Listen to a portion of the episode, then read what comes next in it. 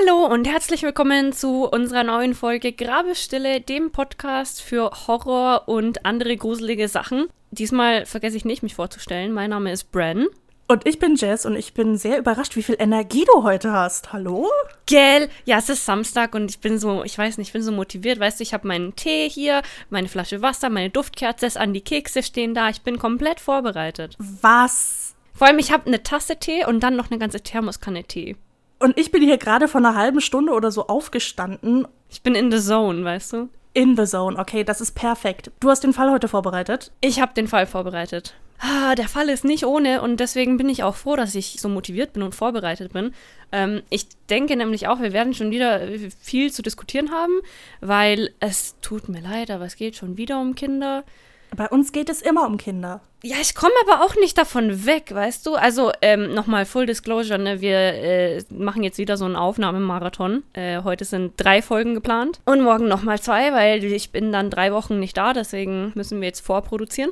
Ja, aber die Vorproduktion läuft eigentlich alles wie geplant, muss ich sagen. Ich bin auch überrascht von mir, weil ich mache eigentlich oft viele Sachen so last minute und dieses Mal bin ich echt gut vorbereitet. Ich bin auf jeden Fall schon sehr gespannt, weil du hast mir überhaupt gar nichts über diesen Fall verraten, also diesmal noch weniger als sonst. Ich kenne weder Namen, ich kenne weder ungefähres Tatgeschehen. Ich weiß nur, dass es sich um Kinder handelt, aber das auch nur seit so vier Minuten oder so. Vielleicht bin ich hier die, die die Kekse und den Tee brauchen würde. Ich denke auch. Also die Story wird auch ein bisschen länger, deswegen es wäre gut, wenn du dir was zum Knabbern holst oder so. Und vielleicht noch was zum Schreiben, das wäre ganz praktisch. Ah, das habe ich ja immer dabei. Sehr, sehr schön. Mein Book of Knowledge. Perfekt, perfekt. Es wird sehr, sehr viel erklärt von den Bedingungen her, was passiert ist und vom Geschehen her. Ich hoffe, es ist nicht zu verwirrend, aber ich denke, es sollte halbwegs okay sein. Ah, bei der Dear David-Folge dachte ich mir auch so, hm, das ist sehr viel Information, a lot to unpack, aber das haben auch alle hinbekommen. Also ich habe da keine Angst. Okay, okay. Äh, wir sind übrigens in Deutschland. Oh, oha. Das hatten wir auch schon lange nicht mehr. Der letzte Fall, den wir hatten, war Pascal, oder? Ja, und dann dachte ich mir so, komm, ich suche jetzt mal was aus Deutschland raus, weil wir können doch nicht immer Auslandssachen machen. Vor allem, wir sind irgendwie so oft in Amerika unterwegs, da dachte ich mir, komm, machst du mal was Deutsches. Und dann habe ich den Fall gefunden und dachte mir so, oh mein Gott, der ist perfekt. In Amerika passiert halt auch so viel, ne? Mich wundert's nicht. Naja, ich bin auf jeden Fall sehr gespannt. Ich bin bereit. Ich habe meine Packung Hustenbonbons, denn ich weiß nicht, ob man es noch oder wieder hören kann. Ich bin leicht erkältet und entschuldige mich schon mal dafür, falls die Aufnahmen für die Stories in nächster Zeit ein bisschen gedrückt klingen. Aber ich gebe immer noch mein Bestes und werde jetzt die ganze Zeit fleißig die Hustenbonbons in mich reinschütten, während du mir das hier erzählst. Sehr schön, sehr schön. Okay, dann springen wir einfach gleich rein. Wir springen. Wir sagen immer, wir springen. Dabei, dabei springen wir ja gar nicht. Ja, weil wir dann so einen Cut machen und dann springen wir. Ich bin schon seit Jahren nicht mehr gesprungen. mm. Ja, aber jetzt mal ehrlich, wann war das letzte Mal, dass du gesprungen bist? So einfach gesprungen. Was meinst du gesprungen? Dass du gestanden hast und einfach gesprungen bist. Einfach so nach oben, aus dem Nichts. Ja, schon, wie? ja. Halt, halt springen oder hüpfen Was? oder so. Ah, Okay, hm. Doch, ich muss sagen, ich mache das schon öfter. Dass ich einfach so, so bounce oder so. Ja, aber Bouncing oder Full-on hüpfen? Nee, nee, so Hopping. Weißt du, was ich meine? So, so ein Tiny, Tiny Jump. Okay, okay, ich glaube, das zählt, aber ich, ich kann mich nicht erinnern, wann das letzte Mal war, dass ich irgendwie gesprungen bin oder so. Na, ich mache das, wenn ich excited bin. Dann jumpen wir in die Story. Im Alpenvorland im äußersten Süden Deutschlands liegt der Ammersee. An seinen Ufern befinden sich jahrhundertealte Dörfer, in denen wohlhabende Familien aus München große Zweitwohnungen kaufen und Touristen in Restaurants am Ufer Bier trinken. Am Nordende des Sees liegen zwei solcher Dörfer, Eching am Ammersee und Schondorf am Ammersee, nur wenige Kilometer voneinander entfernt. Sie sind durch einen Fichtenwald getrennt, der Jäger, Jogger, Mountainbiker und im Spätsommer vor 40 Jahren auch Entführer anlockt, die sich auf eines der berüchtigsten Nachkriegsverbrechen des Landes vorbereiten. Am Dienstag, dem 15. September 1981, dem ersten Tag des neuen Schuljahres, kehrte die zehnjährige Ursula Herrmann nach dem Unterricht in ihr Haus in Eching zurück. Ursula, die jüngste von vier Geschwistern, übte mit dem ältesten Bruder Michael Klavier und machte sich dann auf den Weg zu ihrer Turnstunde am späten Nachmittag in Schondorf, wo sie mit dem Fahrrad durch den Wald am Seeuferweg entlang fuhr. Nach der Turnstunde ging sie zu ihrer Cousine nach Schondorf, wo sie zu Abend aß. Um 19.20 Uhr rief Ursulas Mutter die Tante an und sagte, dass ihre Tochter nach Hause kommen müsse. Die Schatten wurden länger, aber es war noch hell und die Fahrradtour würde nur knappe zehn Minuten dauern. Kein Problem also für die Zehnjährige, die in der Gegend aufgewachsen war und somit den Weg gut kannte. Eine halbe Stunde später war sie aber immer noch nicht zu Hause. Ihre Mutter rief erneut die Tante an, die sagte, Ursula sei 25 Minuten vorher schon losgefahren. Beide wussten sofort, dass etwas nicht stimmte. Ursulas Vater eilte von Eching aus in den Wald, der Onkel von Schondorf aus ebenfalls. Sie trafen sich in der Mitte, am Weg. Ursulas Name schallte durch den dunkler werdenden Wald, doch es kam keine Antwort.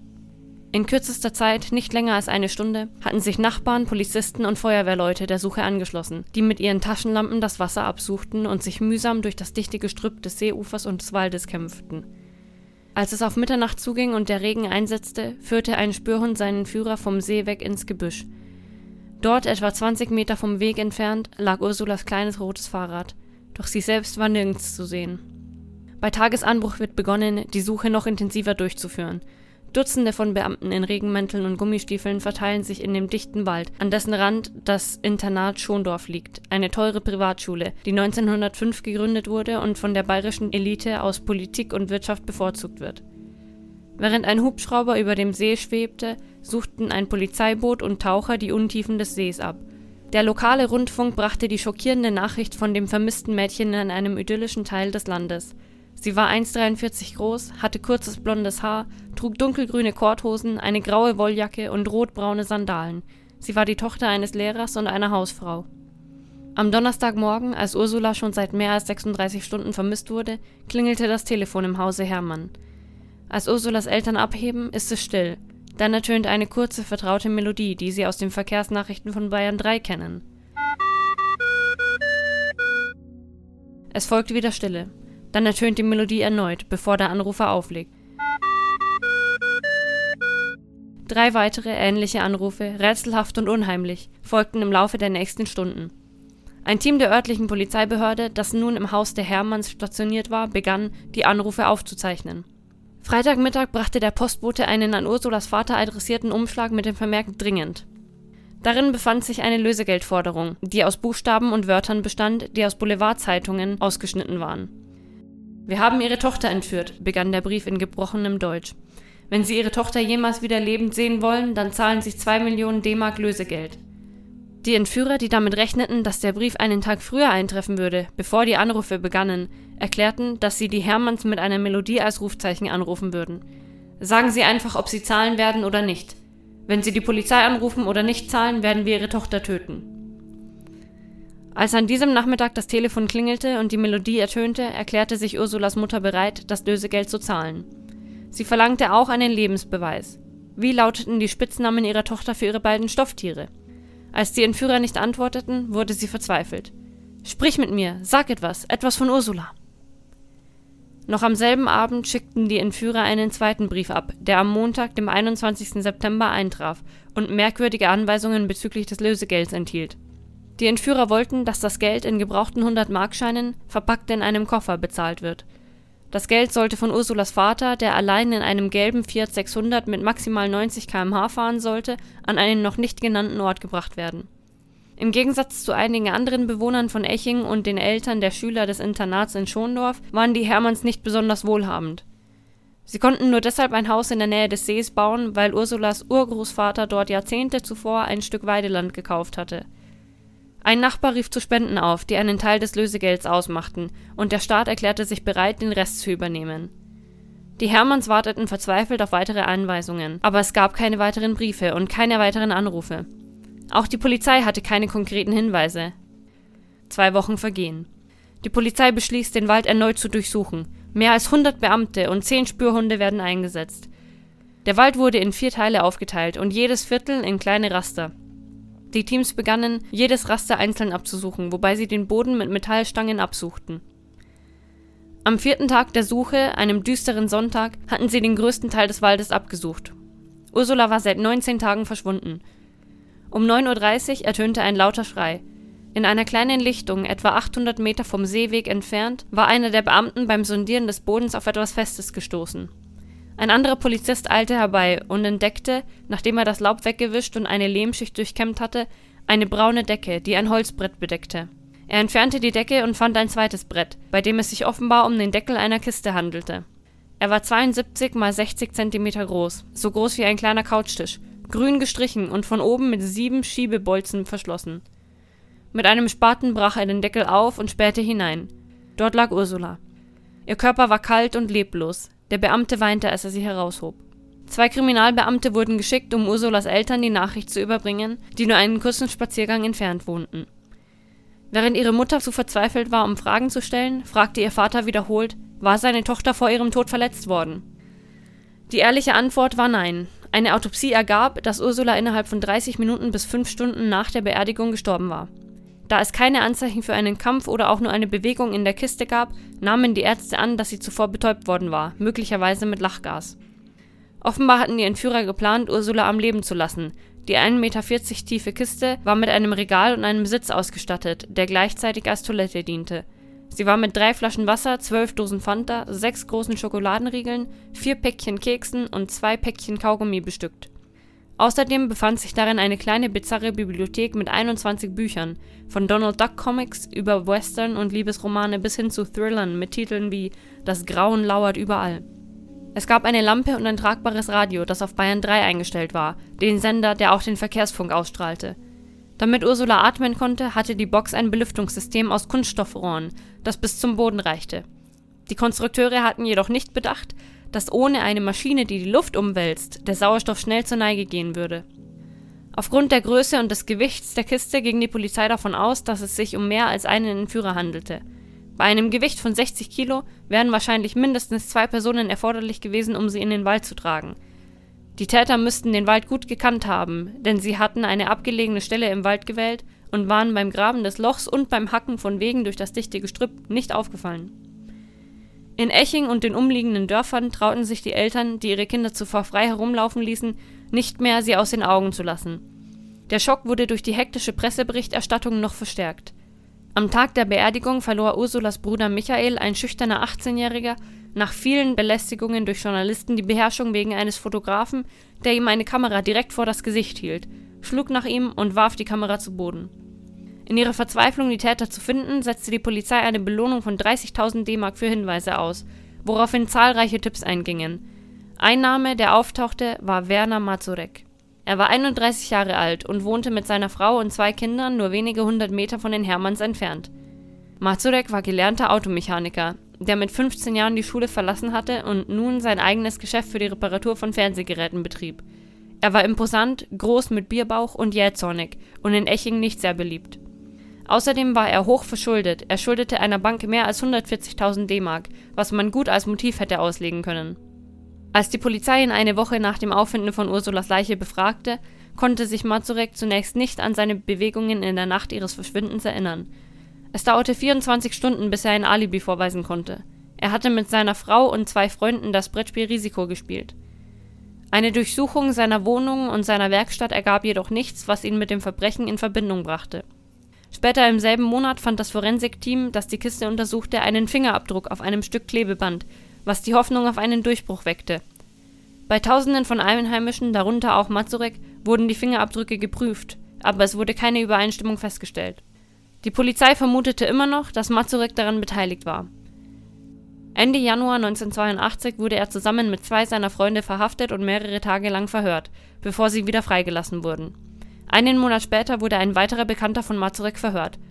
Klaus Pfaffinger war ein arbeitsloser Mechaniker mit einem Alkoholproblem. Sein Vermieter, dem er die Miete schuldete, hatte der Polizei erzählt, dass er seinen Mieter in den Wochen vor der Tat gesehen hatte, wie er mit seinem Moped mit einem Spaten an der Seite fuhr. Pfaffinger beteuerte zunächst seine Unschuld, doch am zweiten Tag des Verhörs, als die Vernehmer eine Pause einlegten und er mit der Polizeisekretärin allein war, sagte er etwas Erstaunliches. Was ist, wenn ich etwas weiß? Als die Vernehmungsbeamten zurückkehrten, erzählte Pfaffinger Mazurek habe ihn Anfang September 81 gebeten, ein Loch im Wald zu graben und ihm eine Zahlung von 1000 D-Mark und einen Farbfernseher versprochen. Pfaffinger sagte, er habe das Loch gegraben und später eine Schachtel darin eingebettet gesehen. In der Überzeugung, den Fall gelöst zu haben, fuhren die Ermittler mit Pfaffinger in den Wald zwischen Eching und Schondorf. Sie baten ihn, sie zur Begräbnisstätte zu führen. Zu ihrem Entsetzen konnte er die Grabstätte nicht finden, nicht einmal in die Nähe kommen. Nach seiner Rückkehr auf die Polizeiwache verkündete er, ich widerrufe dieses Geständnis. Es ist nicht wahr, was ich gesagt habe. Bei mindestens zehn weiteren Verhören in den folgenden Monaten weigerte er sich, sein Geständnis zu wiederholen und wurde schließlich ohne Anklage freigelassen. Im Sommer 82, nachdem sein Name in Verruf geraten war, bereitete sich Mazurek darauf vor, mit seiner Familie aus Eching wegzuziehen. Der leitende Kriminalbeamte, der ihn verfolgt hatte, wurde ausgetauscht und das Netz weiter ausgeweitet. Etwa 100.000 Farbplakate mit der Bitte um Mithilfe bei den Ermittlungen wurden bundesweit verteilt. Eine Fernsehsendung, Aktenzeichen XY ungelöst, die als Vorbild für die BBC-Sendungen Crime Watch und America's Most Wanted diente, enthielt einen langen Beitrag über den Fall Ursula Herrmann. Das neue Polizeiteam fand weitere Beweise für die Methoden der Entführer, darunter einen Draht, den sie durch die Bäume entlang des Seeuferwegs gespannt hatten, um während der Entführung ein Alarmsystem zu installieren. Die Ermittlungen gegen andere Verdächtige verliefen jedoch ergebnislos. Ende der 80er Jahre waren die Ermittlungen eingestellt worden. In ganz Deutschland erinnerten sich die meisten Menschen noch an den schockierenden, ungelösten Fall des zehnjährigen Mädchens, das lebendig in der Kiste begraben worden war. Ursulas Eltern und Geschwister taten unterdessen ihr Bestes, um mit ihrem Leben weiterzumachen.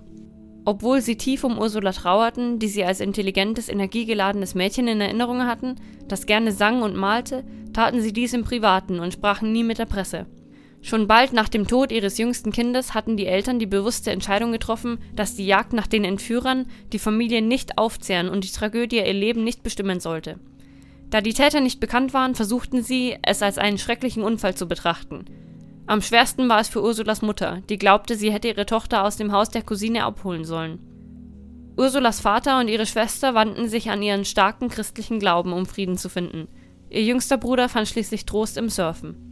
Michael, der älteste Bruder, der zum Zeitpunkt des Verbrechens im letzten Schuljahr war, spielte in der Nacht, in der Ursula verschwand, bei einem Freund Musik. Als seine Mutter in Panik anrief und sagte, seine kleine Schwester sei verschwunden, eilte er nach Hause und machte sich im Wald auf die Suche nach ihr. Als ihre Leiche gefunden wurde, war er am Boden zerstört. Dann stellte er sich schnell die Frage, was kann ich jetzt damit anfangen?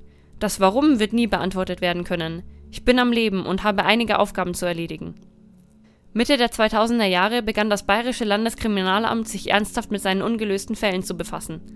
Der berühmteste Fall war die Entführung von Ursula Herrmann, die zu diesem Zeitpunkt bereits dreimal in der Sendung Aktenzeichen XY ungelöst aufgetaucht war und immer noch einen Schandfleck im Ruf der örtlichen Polizei und Justiz darstellte. Die Staatsanwälte hofften, dass die Entwicklung der DNA-Profilerstellung in den letzten zwei Jahrzehnten dazu beitragen könnte, den Fall zu lösen.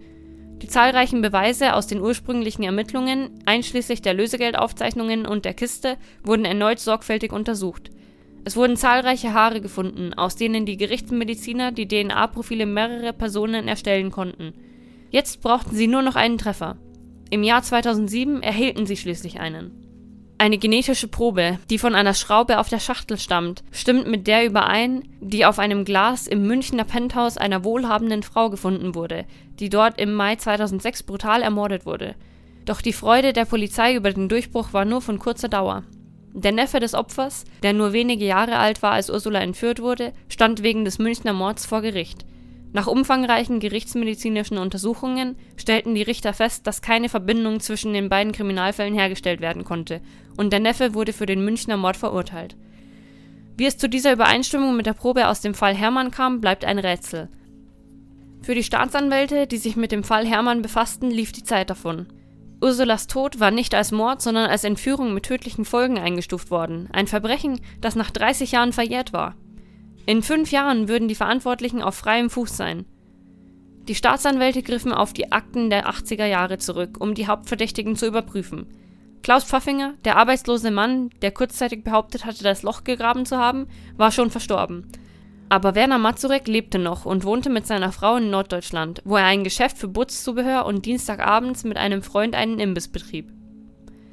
Im Jahr 2007 wurde Mazurek überwacht und ein verdeckter Ermittler eingesetzt, um sich mit ihm anzufreunden. Die Polizei platzierte Aufnahmegeräte in seinem Auto und seinem Haus und hörte sein Telefon ab. Im Oktober desselben Jahres wurde seine Wohnung durchsucht und er wurde aufgefordert, eine Speichelprobe abzugeben. Sie stimmte mit keinem der genetischen Profile überein, die auf der Kiste gefunden wurden. Die Staatsanwälte hatten nur noch eine Hoffnung. Unter den Gegenständen, die bei der Durchsuchung von Mazureks Haus sichergestellt wurden, befand sich ein altes Tonbandgerät. In den Anrufen an Ursulas Eltern in den Tagen nach ihrem Verschwinden hatten die Entführer eine Melodie abgespielt. War es möglich, dass dieses Gerät vor all den Jahren benutzt wurde, um diese Melodie aus dem Radio aufzunehmen? Ein Geräuschexperte, der Zugang zu den Originalaufnahmen der Anrufe von 81 hatte, führte monatelang Tests mit dem Tonbandgerät durch und kam zu dem Schluss, dass es tatsächlich bei der Entführung benutzt wurde. Am 28. Mai 2008, fast 27 Jahre nach Ursulas Tod, wurde Mazurek verhaftet und nach Augsburg geflogen. Ursulas Eltern, die immer noch in demselben Haus am Ammersee wohnten, waren einige Tage zuvor über die bevorstehende Verhaftung informiert worden. Ihnen wurde auch mitgeteilt, dass sie an der Verhandlung teilnehmen könnten. Nach dem deutschen Rechtssystem können Angehörige von Opfern bestimmter schwerer Straftaten formell als Nebenkläger an der Anklage teilnehmen. Damit haben sie das Recht, die Beweismittel einzusehen, Zeugen zu befragen und Fragen an die Richter zu stellen. Ursulas Eltern wollten all diese Jahre später nicht noch einmal mit den schrecklichen Details des Todes ihrer Tochter konfrontiert werden. Stattdessen einigte man sich darauf, dass ihr ältester Sohn Michael als Nebenkläger auftreten sollte. Er war inzwischen über 40 und unterrichtete Religion und Musik an einem Mädchengymnasium in Augsburg. Er war ein ruhiger Familienmensch, aber auch einer, der sich nicht mit Halbwahrheiten zufrieden gibt, wie sein alter Freund Michael Hofstetter, der am Abend von Ursulas Verschwinden mit ihm in Eching war, gegenüber der Süddeutschen Zeitung sagte. Er hat so ein tiefes Gerechtigkeitsempfinden, das ihn antreibt. Der Prozess wurde im Februar 2009 vor einem vollbesetzten Gericht in Augsburg eröffnet. Mazurek, der in einer Zeitung als bärtiger Riese bezeichnet wurde, saß vor seiner Frau, die ebenfalls als Mittäterin angeklagt war. Mazurek verlas eine 20-seitige Erklärung und beteuerte seine Unschuld. Ich weiß, dass ich sicherlich kein guter Bürger war, manchmal unhöflich, und wir werden viele Versuche erleben, mich als schlechten Menschen darzustellen, aber ich habe nichts mit dieser Tat zu tun. Die Staatsanwaltschaft hatte keine Schwierigkeiten, Beweise für seinen schlechten Charakter zu finden. Mazureks Tochter und Stiefsohn hatten wenig Gutes über ihn als Vater zu sagen. Er hatte auch schon andere Probleme mit dem Gesetz, darunter eine Verurteilung wegen Betrugs im Jahr 2004 aufgrund von Dokumentenfälschung. Und dann war da noch die Geschichte mit dem Hund. 1974 kam Mazurek vom Oktoberfest zurück und musste feststellen, dass der Familienhund, ein Mischling namens Susi, den Mülleimer in der Küche umgeworfen hatte. Mazurek schnappte sich den Hund und sperrte ihn in den Gefrierschrank im Keller. Am nächsten Tag ging seine damalige Frau, die sich bald von ihm scheiden lassen sollte, zum Gefrierschrank, um Fleisch zu holen, und fand Susi dort erfroren vor. Mazurek sagte später, er habe das Tier mit der Verbannung nach Sibirien bestraft. Die Staatsanwaltschaft legte die Indizien gegen Mazurek dar. Er hatte ein Motiv, denn er brauchte das Geld und die Mittel, um heimlich eine Kiste zu bauen, hatte er auch, da er eine Werkstatt besaß. Während Ursulas Verschwinden wurde er dabei beobachtet, wie er den Polizeifunk abhörte, und ein Stück Leder, das für den Bau der Kiste verwendet wurde, stammte von einem Gürtel, der jemandem mit einem großen Bauch gehörte, wie Mazurek. Und 2007, nachdem die Polizei sein Haus durchsucht und verwanzt hatte, hörten sie ein Telefongespräch zwischen ihm und einem alten Freund aus Eching ab, in dem sie über die Verjährungsfrist im Fall Ursula Herrmann sprachen. Aber die Schlüsselelemente der Staatsanwaltschaft waren das widerrufende Geständnis Pfaffingers, dass er das Loch auf Mazureks Bitte hingegraben hatte, und das Tonbandgerät. Sie bestanden darauf, dass das Geständnis glaubwürdig war. Wie aus den alten Polizeiakten hervorging, war Pfaffingers Geständnis in mehrfacher Hinsicht zutreffend. Er hatte die Grabstelle detailliert beschrieben, von der Größe der Waldlichtung über die Ausmaße des Lochs bis hin zu den Bodenverhältnissen. Der leitende Ermittler der Polizei war 1982 davon überzeugt gewesen, dass Pfaffinger ihn bei der Waldbegehung absichtlich in die Irre geführt hatte, als er nicht feststellen konnte, wo die Kiste vergraben war. Bei seiner Aussage vor Gericht beschrieb derselbe Polizist Pfaffinger all die Jahre später als exzellenten Schauspieler und geübten Schwindler. Das Tonbandgerät war das wichtigste und umstrittenste Beweisstück – als Mazurek 2007 von der Polizei befragt wurde, sagte er, er habe es erst einige Wochen zuvor auf einem Flohmarkt gekauft, als er mit seiner Frau einen Kurzurlaub machte. Er konnte jedoch nicht beweisen, wer es ihm verkauft hatte, und niemand auf dem Markt konnte sich daran erinnern, dass ein solches Gerät an diesem Tag zum Verkauf angeboten worden war. Der Sachverständige der Staatsanwaltschaft, dessen Spezialgebiet eher die Phonetik als die Tontechnik ist, beschrieb, dass in der Aufnahme der Lösegeldforderungen einige Klickgeräusche zu hören waren, die Tasten eines Tonbandgeräts, die während der Aufnahme der Melodie gedrückt wurden. Als sie die Knöpfe am Tonbandgerät drückte, hatte sie, wie sie sagte, einen Aha-Moment. Die Töne waren identisch. Auch andere subtile Merkmale der Aufnahme stimmten genau mit dem Gerät überein, das sie vor sich hatte. Es sei wahrscheinlich, dass dasselbe Tonbandgerät, das in Mazureks Haus gefunden wurde, auch für die Lösegeldanrufe verwendet wurde. Im März 2010 erinnerte der Oberstaatsanwalt das Gericht daran, dass Ursula lebendig in einer Kiste begraben worden sei, was die Kaltblütigkeit und Gnadenlosigkeit des Täters zeigte. Die drei Richter und zwei Geschworenen waren überzeugt und befanden Mazurek für schuldig und verurteilten ihn zu einer lebenslangen Haftstrafe. Seine Frau wurde aus Mangel an Beweisen freigesprochen. Im Gerichtssaal schienen alle froh zu sein, dass Ursulas Mörder endlich hinter Gitter gebracht worden war. Das heißt, alle bis auf eine Person. Zu Beginn des Prozesses war Michael Herrmann nur wenigen im Gerichtssaal aufgefallen.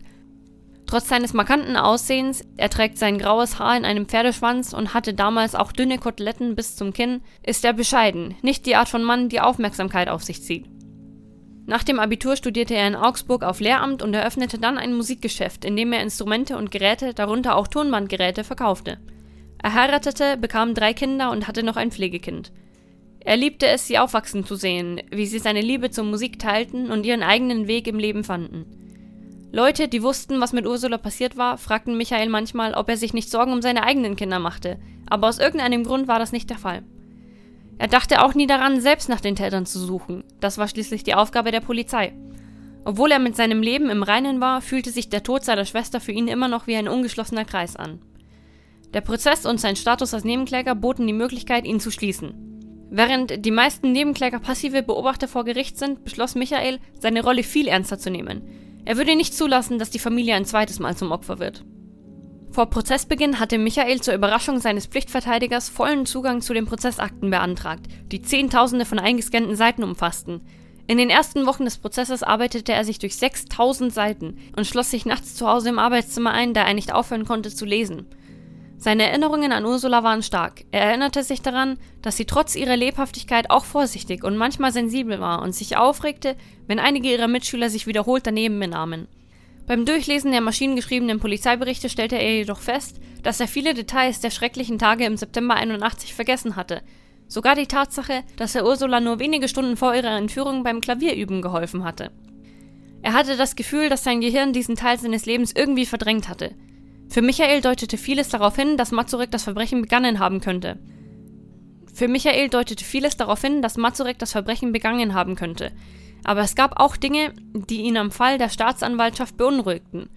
Er konnte nicht verstehen, warum Pfaffingers widerrufenes Geständnis jetzt als plausibel behandelt wurde, wo es doch all die Jahre zuvor verworfen worden war. In der Untersuchungshaft gab er an, Halluzinationen gehabt zu haben. Außerdem war er chronisch arbeitsscheu, seine frühere Ehefrau bezeichnete ihn 2008 in einem Verhör als faulen Kerl, der nie bereit gewesen wäre, ein großes Loch zu graben. Wie das Gericht erfuhr, war Pfaffingers Geständnis nicht einmal unterschrieben. Der Ermittler schrieb es erst Wochen später aus dem Gedächtnis auf. Und wie bei Mazurek gab es keinen DNA-Beweis, der Pfaffinger mit dem Verbrechen in Verbindung brachte. Vor dem Prozess hatte die Polizei Pfaffingers Leiche exhumiert, aber es gab keine Übereinstimmung mit den genetischen Profilen, die sie einige Jahre zuvor unter den Beweismitteln entdeckt hatten. Am meisten beunruhigte Michael das Tonbandgerät. Mit seinem musikalischen Hintergrund wusste er eine Menge über Akustik und Tontechnik und konnte nicht verstehen, wie ein Tonbandgerät definitiv mit den Lösegeldforderungen vor all den Jahren in Verbindung gebracht werden konnte. Selbst wenn das Tonbandgerät, wie von der Staatsanwaltschaft behauptet, für die Aufnahme der Melodie aus dem Radio verwendet worden wäre, hätten die Entführer diese Aufnahme auf ein zweites, tragbareres Gerät übertragen müssen, da die Anrufe im Haus der Hermanns von Münztelefonen ausgetätigt wurden. Die akustische Umgebung in der Kabine und in der Wohnung des Entführers hätte auch das beeinflusst, was die Polizei schließlich am anderen Ende der Telefonleitung hörte und aufzeichnete. Michaels Anwalt riet ihm, keine große Sache daraus zu machen. Sie sagte, du machst das nicht als Nebenklage. Aber ich habe nicht über Gewohnheiten nachgedacht. Ich habe einfach getan, was ich für richtig hielt, so Michael. Er schrieb einen Brief an das Gericht, in dem er das Gutachten des Tonsachverständigen über das Tonbandgerät als unvollständig oder einseitig bezeichnete. Die Richter waren nicht erfreut, aber laut Gesetz waren sie verpflichtet, den Brief vor Gericht zu verlesen. Es handelte sich um eine höchst ungewöhnliche und aufsehenerregende Intervention. Ein Mitglied des Teams der Staatsanwaltschaft, ausgerechnet der Bruder des Opfers, sprach sich für die Verteidigung aus. Als das Urteil gegen Mazurek verkündet wurde, gab Michael im Gerichtssaal eine Erklärung ab. Ich bin nicht von seiner Schuld überzeugt, sagte er, aber ich bin auch nicht von seiner Unschuld überzeugt. Der Kreis hatte sich nicht geschlossen, sondern weiter geöffnet. Sechs Monate nach der Urteilsverkündung, Ende 2010, begann Michael ein seltsames, hochfrequentes Geräusch in seinem linken Ohr zu bemerken. Nachts weckte ihn das Zischen auf und verhinderte, dass er wieder einschlief. Noch schlimmer war, dass es ihn tagsüber oft quälte, vor allem wenn er versuchte, Musik zu unterrichten. Er hatte noch nie zuvor einen Tinnitus gehabt und dachte, es könnte mit dem Prozess zusammenhängen. Der vom Gericht bestellte Psychologe, der den Angehörigen von Verbrechensopfern zur Seite steht, untersuchte ihn und kam zu dem Schluss, dass der Stress des Gerichtsverfahrens die wahrscheinlichste Ursache war. Während des Prozesses hatte Mazurek Michael einen Brief geschickt, nicht um ihn für die Infragestellung der Beweise des Tonbandgeräts zu danken, sondern um anzudeuten, dass sie irgendwie auf der gleichen Seite standen. Aus dem Gefängnis schrieb Mazurek weiter und schickte sogar eine Weihnachtskarte. Im Jahr 2013 antwortete Michael schließlich, Ich war überrascht, einen Brief von Ihnen zu erhalten, denn es ist Ihnen sicherlich klar, dass ich trotz aller Zweifel an Ihrer Schuld erhebliche Vorbehalte gegenüber Ihrer Person habe. Wenn Sie nicht der Schuldige sind, wünsche ich mir neue Erkenntnisse und dass Sie rehabilitiert werden können. Wenn Sie der Schuldige sind, fahren Sie zur Hölle. Zu diesem Zeitpunkt war Michael zunehmend skeptisch, dass Mazurek schuldig war. Nach dem Ende des Prozesses kehrte Michael Nacht für Nacht mit klingelnden Ohren zu den Akten des Falles zurück, die er auf seinem Computer gespeichert hatte, und ordnete die Beweise akribisch. Es hatte seine Ehe belastet, er trennte sich 2012 von seiner Frau, aber er konnte einfach nicht loslassen. Er fühlte, dass er erst seinen Eltern, sich selbst und sogar der deutschen Öffentlichkeit schuldig war, der Wahrheit auf die Spur zu kommen. Was mich antreibt, ist die Ethik, zu tun, was moralisch richtig ist. Es war einfach falsch, dass der Fall so endete, wie er endete, sagte er. Also schmiedete er einen Plan. Im Jahr 2013 reichte er eine Zivilklage ein und verlangte von Mazurek 20.000 Euro Schadensersatz für die Verursachung seines Tinnitus. Es handelte sich um eine juristische List, da Mazurek den Fall mit der Begründung verteidigen würde, er sei zu Unrecht verurteilt worden und könne daher nicht als verantwortlich angesehen werden, müsste das Gericht den Sachverhalt des Strafprozesses neu prüfen, bevor es zu einem Urteil kommt. Das wäre eine Gelegenheit, glaubte Michael, der Wahrheit näher zu kommen. Die Richter wussten, was los war, und sie waren stinksauer, sagte Joachim Feller, seit 2012 Michaels Anwalt. Sie haben mehrmals versucht, das Verfahren zu stoppen. Das Gericht bestand darauf, dass ein unabhängiger Psychiater Michael untersuchte und darüber entschied, ob sein Tinnitus durch den Prozess verursacht wurde. Nachdem der Psychiater dies bestätigt hatte, wurde der Prozess 2016 endlich fortgesetzt. Er zog sich mehr als zwei Jahre hin. Anders als beim Strafprozess, bei dem Mazurek im Mittelpunkt des Medieninteresses stand, war es jetzt Michael. Er sah sich gezwungen, seinen Schülern im Musik- und Religionsunterricht, die ihn als zurückhaltenden, freundlichen Lehrer kannten, zu erklären, warum sie sein Gesicht in Zeitungen und im Fernsehen sahen. Er nahm Journalisten mit nach Eching in den Wald, wo Ursula entführt wurde. Doch abgesehen von Hermanns enger Familie und Freunden verstanden nur wenige, warum er den Fall verfolgte. Ein Lokaljournalist, der über den Straf- und Zivilprozess berichtete, erzählte, dass seine Redaktionskollegen ihn oft fragten, warum Hermann die Sache nicht einfach auf sich beruhen lassen konnte. Ich selbst versuche immer noch herauszufinden, warum Michael Hermann so handelt, sagte der Journalist. Er ist ruhig und gelassen, aber trotzdem schaut er in die Akten. Es ist wie eine kleine Besessenheit. Im Laufe des Zivilprozesses wurde deutlich, dass er nicht der Einzige war, der Zweifel an dem ursprünglichen Urteil hatte. Als Verteidiger trat ein pensionierter Physiker und Amateur-Tonexperte namens Bernd Haider auf, der in den 60er Jahren sein erstes Tonbandgerät von Grund auf selbst gebaut hatte und in einem Dorf nur wenige Kilometer von Eching entfernt lebte. Er erinnerte sich lebhaft an die Berichterstattung über das Verbrechen im Jahr 81, obwohl er vor seiner Verhaftung noch nie von Mazurek gehört hatte. Heide hatte den Prozess 2009 in den Medien verfolgt und war, wie Michael, sehr skeptisch gegenüber den Beweisen auf dem Tonband. Später lieh er sich ein ähnliches Gerät aus, besorgte sich die Aufnahmen der Lösegeldforderung und versuchte herauszufinden, ob es möglich war, die Ergebnisse des Phonetikexperten zu reproduzieren. Nach einem Jahr der Prüfung kam er zu dem Schluss, dass dies nicht möglich war und bot Mazureks Anwalt seine Hilfe an. Michael Herrmann war die einzige Person im ursprünglichen Prozess, die verstanden hat, was das Problem mit diesem Beweis ist. Er sagte, das ist unmöglich, aber er saß auf der falschen Seite des Gerichts, so Haider. Gegen Ende des Zivilprozesses gewann Michael eine weitere Verbündete. In London las eine deutsche Akademikerin namens Barbara Zipser im Internet einen Artikel über seine Bemühungen, die Wahrheit herauszufinden. Zipser war als Kind in Deutschland, als Ursula entführt wurde, und erinnerte sich an das Grauen, das sie damals empfand. In Bezug auf die Auswirkungen war es das deutsche Äquivalent zum Fall Madeleine McCain, erzählte Zipser. Ich dachte, wer auch immer das getan hat, ich will diese Person im Gefängnis sehen. Da Zipser sich auf die Erstellung von Sprachprofilen spezialisiert hat, beschloss sie, die von den Entführern verschickten Lösegeldforderungen mit Schriftproben Mazureks zu vergleichen, die Haider ins Internet gestellt hatte. Zipser analysierte die verwendeten Wörter und den Schreibstil. Wer auch immer die Lösegeldforderungen verfasst hat, war ihrer Meinung nach gut ausgebildet, ein Muttersprachler, der sich als Ausländer ausgab, indem er in gebrochenem Deutsch schrieb. Ich bin sicher, dass es nicht Mazurek war, so Zipser. Ihre Meinung verfestigte sich erst, nachdem sie Michael in Deutschland traf und viele Stunden damit verbrachte, mit ihm die Akten des Falls durchzugehen. Ich weiß, dass dies eine unglaubliche Geschichte ist, aber ich habe die Beweise gesehen und Michael hat sehr gute Ermittlungsarbeit geleistet, sagte sie. Ich unterstütze ihn in seinen Erkenntnissen. Einige Jahre lang nach dem Strafprozess war Michael der Meinung, dass die Wahrscheinlichkeit, dass Mazurek der Entführer war, immer noch bei 50% lag. Jetzt schätzt er sie auf 1%. Im August 2018 wurde das Zivilverfahren abgeschlossen und das Gericht verurteilte Mazurek dazu, Michael 7000 Euro für die Verursachung seines Tinnitus zu zahlen.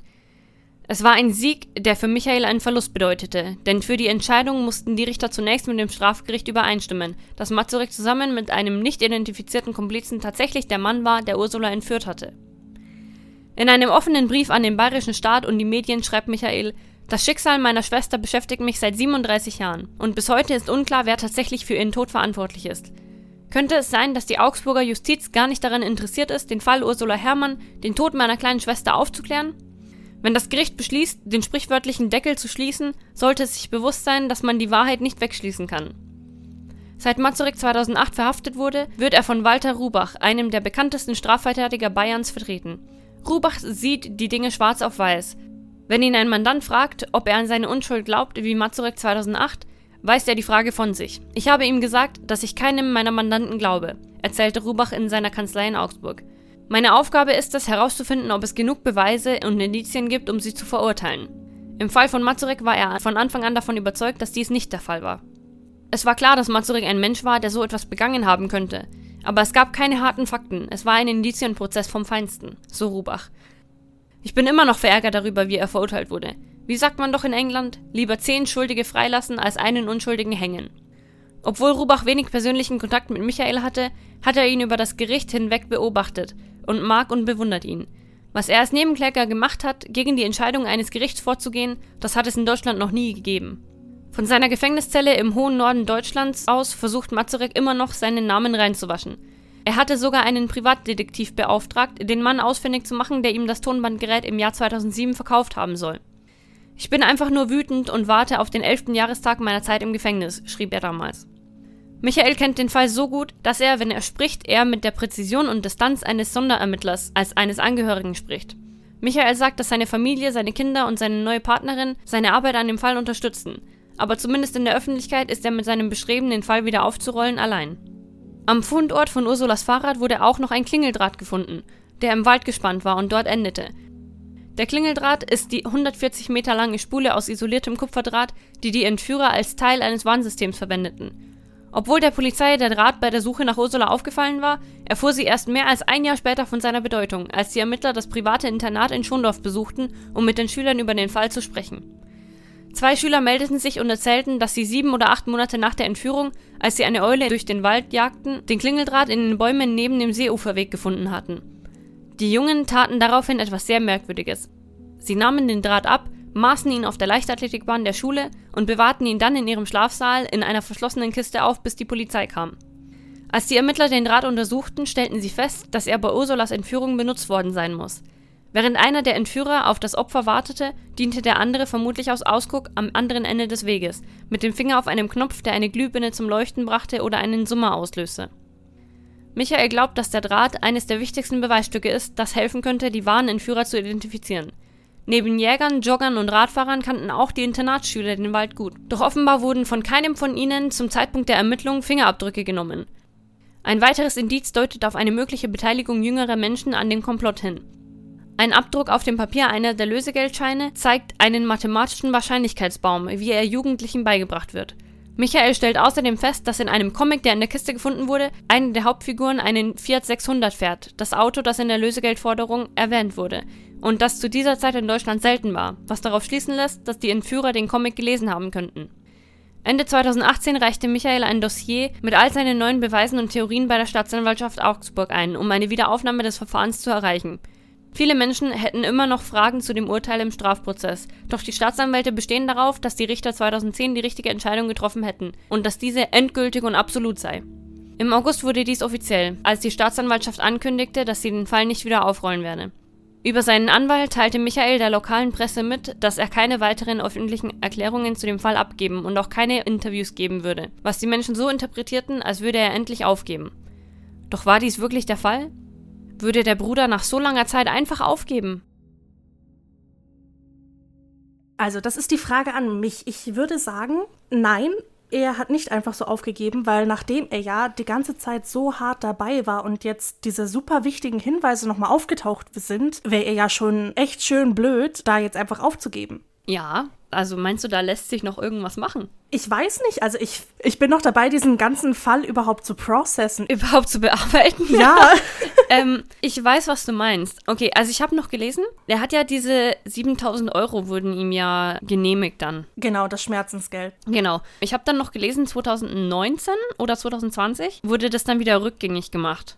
Also anscheinend hat er die nicht bekommen und die Prozesskosten wurden dann, ich glaube, so ungefähr äh, 70 Prozent von Mazurek getragen und dann der Rest von, also die anderen 30 Prozent von dem Michael. Und diese 7000 Euro hätten nicht mal diese 30 Prozent gecovert, weißt du? Ja, verstehe schon. Ja, also ich weiß echt nicht, warum die das dann nochmal rückgängig gemacht haben. Aber das war ja sowieso nicht sein Hauptziel, da dieses Schmerzensgeld zu bekommen. Das hat er ja nur gemacht, damit der Fall wieder aufgerollt wird und alles. Genau, genau. Er wollte ja eigentlich, dass die wieder von neu anfangen und praktisch den wahren Täter finden. Was glaubst du denn, wer der Täter war? Ich bin so unsicher, weil weißt du, was mich unsicher macht, ist, dass die halt diese Schüler von dem Internat nicht irgendwie untersucht haben, dass die da halt keine Proben genommen haben, etc. pp. und sich da sofort auf diesen Mazurek verbissen haben. Ich kann es schon verstehen. Also als Polizei denkt man in den 80ern auch nicht unbedingt, dass irgendwelche Internatskinder jetzt so ein anderes Kind gekidnappt haben. Und der Mazurek war schon sehr verdächtig, sage ich jetzt mal. Vor allem die ganze Story mit dem Hund. Auf jeden Fall, das war so der Moment, wo ich kurz schlucken musste. Einfach die Aussage, die Verbannung nach Sibirien, das ist so eiskalt. Da habe ich mir auch gedacht, was zur Hölle? Das Ding mit dieser ganzen Tat ist, ich würde das einer Gruppe von Kindern zutrauen, aber auch gleichzeitig nicht. Das ist schon alles sehr ausgefeilt und ausgeplant, vor allem dieses ganze System mit der Kiste im Boden und so. Aber es würde auch sehr vieles darauf hindeuten, dass es eben eine Kindessache ist. Dieses Alarmsystem mit dem Klingeldraht und dieses Lüftungssystem in der Box. Das ist wie aus, aus so einem Cartoon. Ja, das ist wie aus so einem Cartoon. Und es ist etwas mit Dingen, die du leicht von zu Hause mitnehmen kannst, beziehungsweise an die du als Kind auch leicht rankommst, wenn du das möchtest. Ich weiß natürlich nicht, welche Art von Kind das tun möchte, aber naja. Aber was auch in der Box drin war, weißt du? Da waren Schokoriegel drin, da war Fanta drin, da waren Kekse drin. Ja, aber gut, das sind wahrscheinlich dann Sachen, die sich halt länger halten, weil du kannst dir ja keinen Topf Spaghetti hinstellen, ne? Ja, ja, natürlich nicht. Aber ich meine, als Erwachsener würdest du vielleicht so eine Dose Bohnen oder was hinstellen. Hm, ja, vielleicht. Vor allem als Erwachsener, dem das Kind eigentlich super egal ist, dass da unten ist, der nur das Lösegeld möchte. Eben. Und die ganzen Bücher, like was? Und ein Licht auch drin, hä? Ich bin halt unsicher, weil die Bücher waren halt sowohl Comics als auch Erwachsenenbücher, also jetzt Thriller und Romane und so ein Scheiß. Weiß ich nicht. Da könnte sich halt ein Erwachsener gedacht haben, komm, ich habe noch ein paar kleine Mini-Taschenbücher für Kinder da, die lege ich da mal runter, weil es ist halt ein Kind. Aber naja, der wird der Lesestoff schnell ausgehen und mehr habe ich nicht und extra was kaufen tue ich auch nicht. Deswegen da ein paar Romane von meiner Ehefrau da rein, hier. Ja, aber weißt du, was ich mir dann gedacht habe? Was, wenn das eine Gruppe von Kindern war, die von einem Erwachsenen angeführt wurde? Weil irgendwer muss ja auch die Box gebaut haben, ne? Mit diesem Lüftungssystem. Und ich bin mir nicht sicher, ob die Kinder das gemacht haben. Das ist es, weil dieses Lüftungssystem war zum einen so erwachsen, du musst halt überhaupt dran denken, da ein Lüftungssystem reinzumachen. Aber dann, die haben den wichtigsten Teil des Lüftungssystems theoretisch vergessen und ohne den kann ja das überhaupt nicht klappen. Und ich glaube, ein Erwachsener hätte wahrscheinlich daran gedacht, dass dieser Luftaustausch passieren muss. Weiß ich nicht, weiß ich nicht. Aber ich weiß, was du meinst. Ich weiß nicht, ob ich das erwähnt habe in der Geschichte, aber es ist sehr wahrscheinlich, dass die Ursula gar nicht aufgewacht ist in der Kiste. Sie wurde betäubt und ist dann gar nicht aufgewacht. Dass die aus Versehen überdosiert haben, die Ursula. Sie hatte auch so einen Jogginganzug auf den Knien und der war immer noch auf ihren Knien. Also so zusammengefaltet gelegen, weißt du? Dass sie sich halt umziehen kann dann.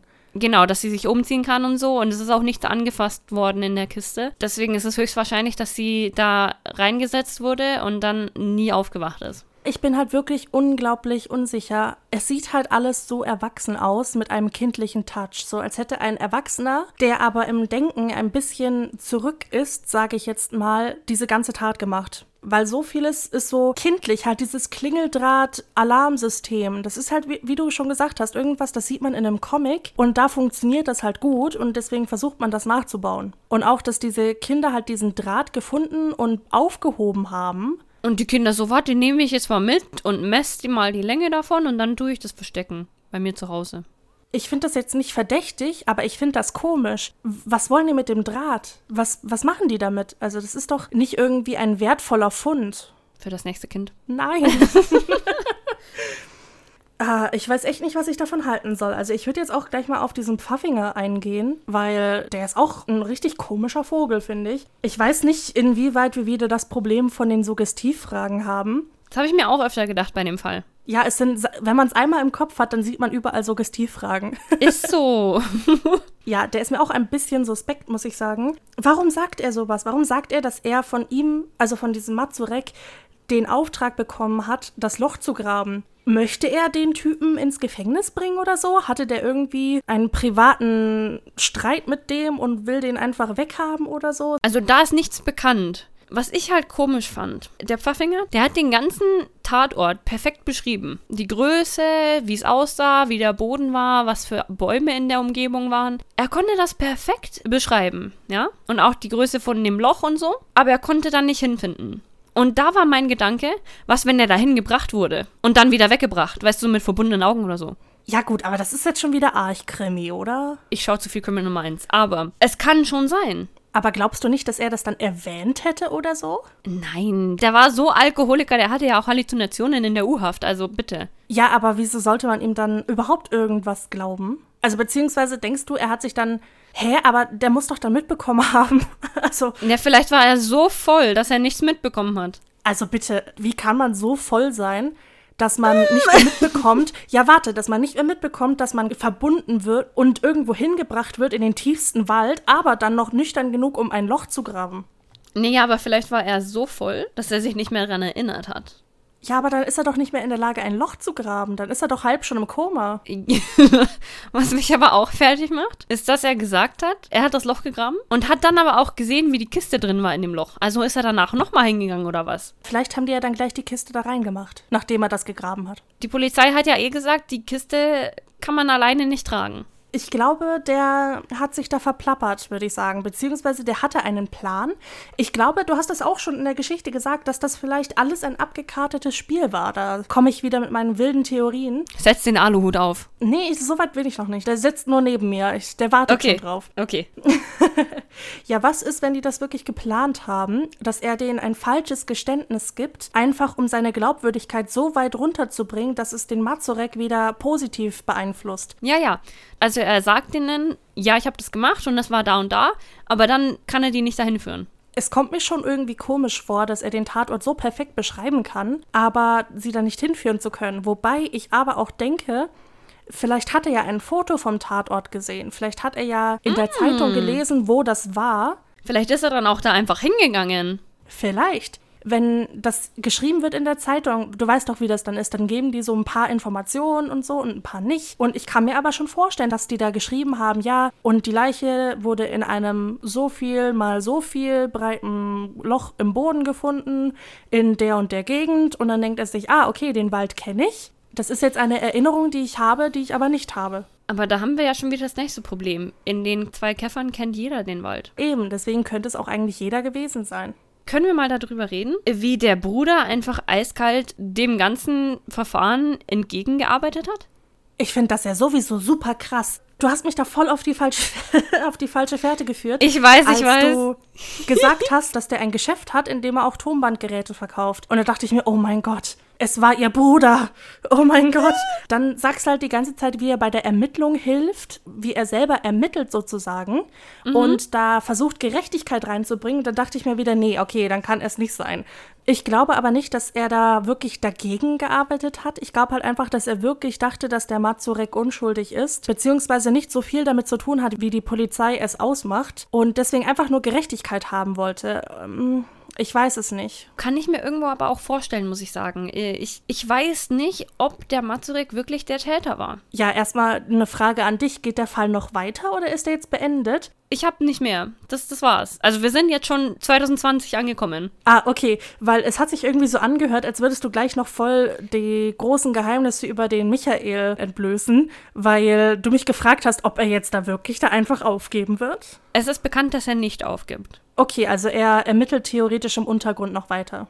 Genau. Also er macht das alles privat und ermittelt da halt noch weiter, in der Hoffnung, dass er irgendwann dieses Verfahren wieder eröffnen kann.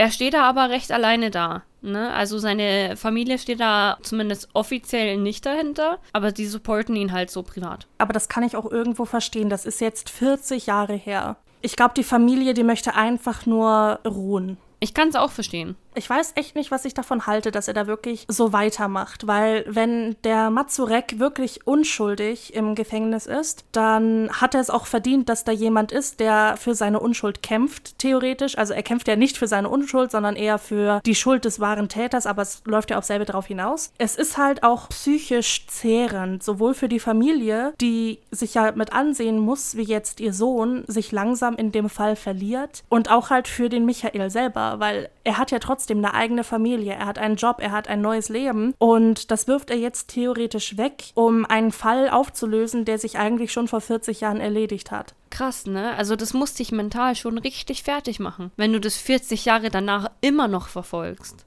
wir sind ja theoretisch live dabei und können das verfolgen. Es ist ja jetzt immer noch in der heutigen Zeit, in der wir jetzt leben, geht es ja weiter. Der Mazurek, der ist doch jetzt immer noch im Gefängnis, oder? Ja, genau.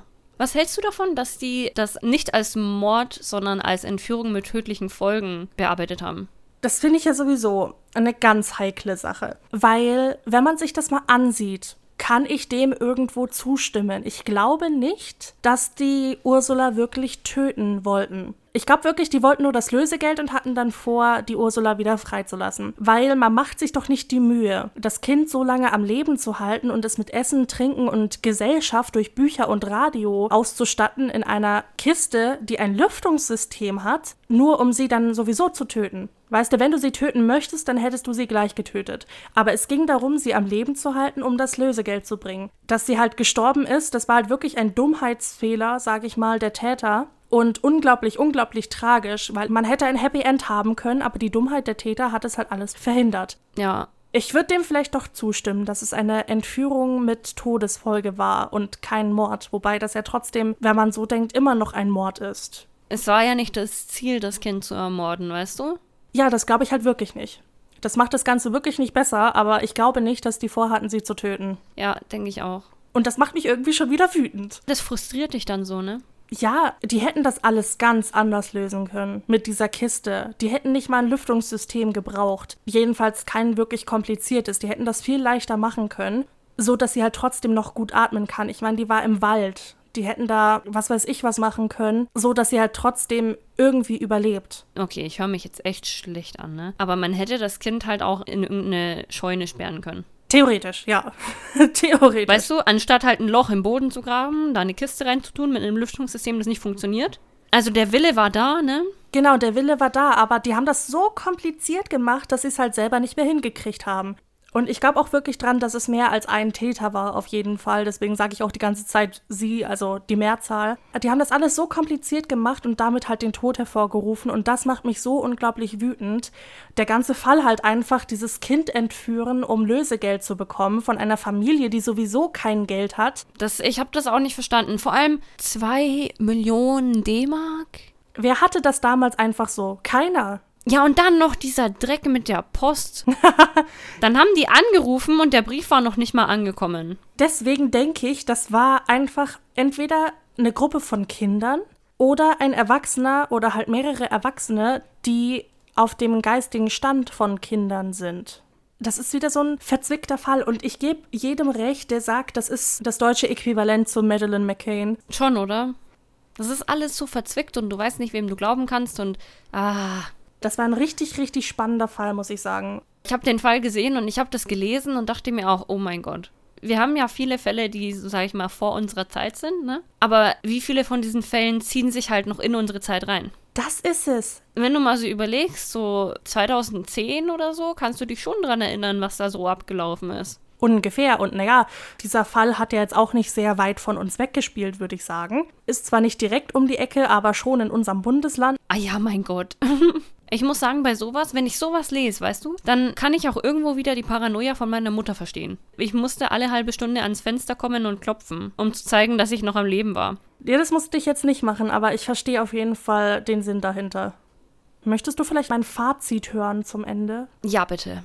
Also, ich glaube, ein großer Fehler wurde gemacht, weil sie nicht die Schüler des Internats untersucht haben. Ich glaube wirklich, dass die ein bisschen was damit zu tun haben, beziehungsweise bestimmt irgendwas hätten sehen können. Die hätten auf jeden Fall irgendwie eine Fingerabdruckprobe oder so machen müssen, sowohl von den Schülern als auch von den Lehrern, die da halt die ganze Zeit sind. Ich bin mir auf jeden Fall recht sicher, dass es mehr als eine Person gewesen sein muss. Ich bin mir aber nicht sicher, in welchem Verhältnis das dann war, also ob es wirklich Kind und Erwachsener war oder nur Erwachsene oder nur Kinder. Wie schon gesagt, dieser ganze Fall ist so erwachsen-kindlich aufgebaut. Das ist sehr verwirrend. Zu Mazurek, ich weiß halt wirklich nicht. Das ist wieder so eine 50-50-Sache. Aber ich würde an sich sagen, dass mehr gegen ihn als Täter steht, als für ihn als Täter. Also, dass er für mich eher unschuldig ist als schuldig, bis irgendwie wirklich etwas gefunden wird, was als Indiz genutzt werden kann. Weil das mit den Tonbandaufnahmen wurde ja widerlegt. Das mit dem Brief, keine Ahnung, war blöd. Der ist für mich nicht wirklich schuldig, aber er ist auf jeden Fall kein guter Mensch. Ja, es gibt halt keine handfesten Beweise. In dem ganzen Fall gibt es keine handfesten Beweise. Und ich finde das wirklich schön formuliert von dir, dass die Kinder damit irgendwas zu tun gehabt haben müssen. Das glaube ich wirklich. Also ich weiß nicht, inwiefern die involviert waren, aber ich denke auch, irgendwer in diesem Internat hat mit dem Fall was zu tun gehabt. Das ist mein Fazit. Sehe ich auch so. Gut, dass wir uns da wieder einig sind. Bei den True Crime-Fällen, da sind wir ja meistens auf einer Spur. Ja, ja, stimmt. Ich blätter hier gerade mal um, weil so wie sich das bei uns anhört, sind wir bereit für die Fun Facts. Sind wir das? Also ich wäre auf jeden Fall bereit. Mein Wort zum Sonntag habe ich ja gegeben. Naja, nee, zum Samstag. das Wort zum Samstag. ja, aber man sagt das Wort zum Sonntag. Wo kommt das überhaupt her, der Spruch, das Wort zum Sonntag? Vielleicht aus der Kirche, weil Sonntagsgottesdienst, das ah, Wort zum Sonntag. Ja, siehst du an sowas, denke ich nicht. Weiß ich nicht, aber das könnte ich mir so vorstellen. Könnte, ja, doch schon. Anyway, Fun Facts. Ja, bist du bereit für die Fun Facts? Ja. Okay, Bren, sag mir eine Zahl zwischen 1 und 27. 10. 10. Der Green River Killer nahm den Schmuck seiner Opfer mit und ließ ihn auf der Damentoilette auf seinem Arbeitsplatz liegen. Es erregte ihn zu sehen, wie mehrere Frauen in seinem Büro die von ihm gefundenen Schmuckstücke trugen. Der hat also die Frauen getötet, hat denen die Halskette abgenommen, hat sie auf die Damentoilette gelegt und dann kam so eine Frau und dachte sich, oh, da liegt eine Kette rum, die nehme ich mir jetzt einfach mal mit. Okay, das habe ich schon mal gehört. Und was ich daran nie verstanden habe, wenn ich auf der Damentoilette Schmuck finde, dann gehe ich doch mit dem Schmuck ins Büro und frage, wem der gehört. Wenn du den einfach trägst, dann kommt deine Kollegin so, hey, das ist meins. Ja, das dachte ich mir dann auch, so wenn du das trägst in dem Büro, wo du das gefunden hast, irgendwann muss doch jemand auf dich zukommen und sagen, hey, die habe ich doch letzte Woche verloren. Ist doch so, oder? Ich, das, das, nee, verstehe ich nicht. Wie kann man sowas machen? Verstehe ich auch nicht, keine Ahnung, es ist irgendwie weird. Siehst du, und wir würden schon mal Serienmördern nicht den Gefallen tun. Einfach weil wir denkende Menschen sind. wir denken zu weit. Wir denken zu weit. Wir denken zu weit, aber nicht weit genug manchmal. Ja, manchmal hängen wir uns wirklich auf, ne? Schlimm. Manchmal denkst du echt so, wie haben wir das Abitur geschafft? Ah. wie oft ich mich das schon gefragt habe. Das ist immer noch ein Rätsel für mich. Immer noch, naja. Ich im Mathe-Abi. ja, das, wir reden nicht über das Mathe-Abi. Das war. ich kann mich zwar nicht mehr dran erinnern, aber ich erinnere mich an die Note, die ich hatte. Und wir reden nicht über das Mathe-Abi. ich erinnere mich nur daran, wie ich einfach eine komplette Seite übersprungen habe, weil ich eh nichts wusste. ich habe einfach weitergeblättert und habe in der nächsten Seite weitergemacht. So in etwa lief es bei mir auch, aber das ist jetzt schon wieder eine halbe Ewigkeit her. Das ist schon so lange her, Mensch. Krass. Krass? krass, Mensch. Haben wir heute noch gar nicht krass gesagt. Stimmt, Mann. Wir müssen öfter krass sagen. Krass, krass. krass. Krasser Scheiß. so. Bren? Ja. Wenn ich dir sagen wollen würde, wie krass dieser Fall heute war und wie toll du den vorbereitet hast, wo müsste ich mich dann melden?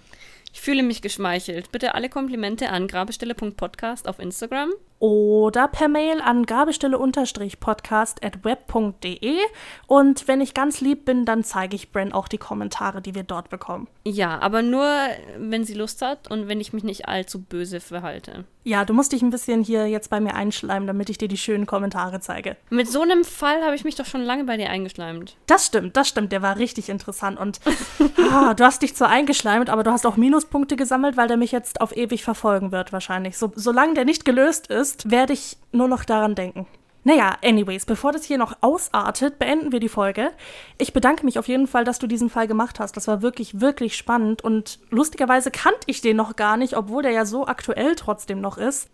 Dann wünsche ich euch allen noch ein wunderschönes Wochenende. Wir hören uns dann nächsten Samstag, würde ich sagen. Damit verabschieden wir uns dann mal und bis zum nächsten Mal. Tschüss. Tschüss.